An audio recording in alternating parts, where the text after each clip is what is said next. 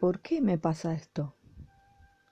Esta pregunta nos surge algunas veces y a veces nos resistimos a que las cosas sean de cierta forma, nos olvidamos que todas estas experiencias son un regalo de nuestra propia alma en algún punto del universo para experimentar un cierto tipo de aprendizaje.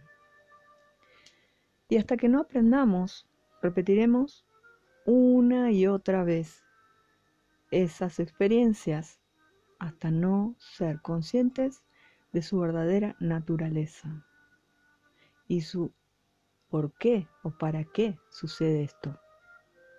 Solo nos resta hacernos conscientes de estos aprendizajes, experiencia. Desde Lago Pueblo, Chubut, les habla Roxana.